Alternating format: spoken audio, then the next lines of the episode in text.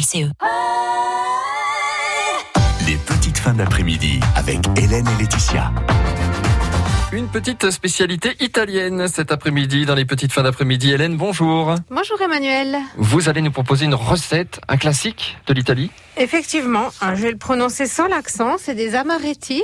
Oui. Ce sont des petits biscuits secs euh, aux amandes euh, avec un alcool à l'amande aussi, donc ils sont vraiment très parfumés, ils sont très bons. On peut les faire manger aux enfants puisque l'alcool va s'évaporer euh, à la cuisson bien sûr. Est-ce qu'il faut une grosse quantité d'amandes dans ces biscuits ou est-ce que pas forcément? Alors pour ma recette, c'est 250 grammes d'amandes entières. On va pas les faire à la poudre d'amande, ce sera avec des, des amandes entières, euh, avec la peau. D'accord. Voilà.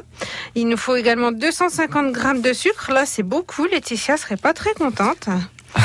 Il faut 40 grammes de farine, 3 blancs d'œufs et donc une cuillère à soupe d'amaretto, cet alcool euh, parfumé euh, à l'amande. Si on n'en a pas, on peut mettre un peu de- d'extrait d'amande amère. Euh, on achète souvent ça pour mettre faire dans les galettes des rois. Oui. Enfin, moi, j'en ai tout le temps à la maison, mais peut-être pas tout le monde. Si on n'en a pas, on n'en met pas. On, on met rien, tout simplement.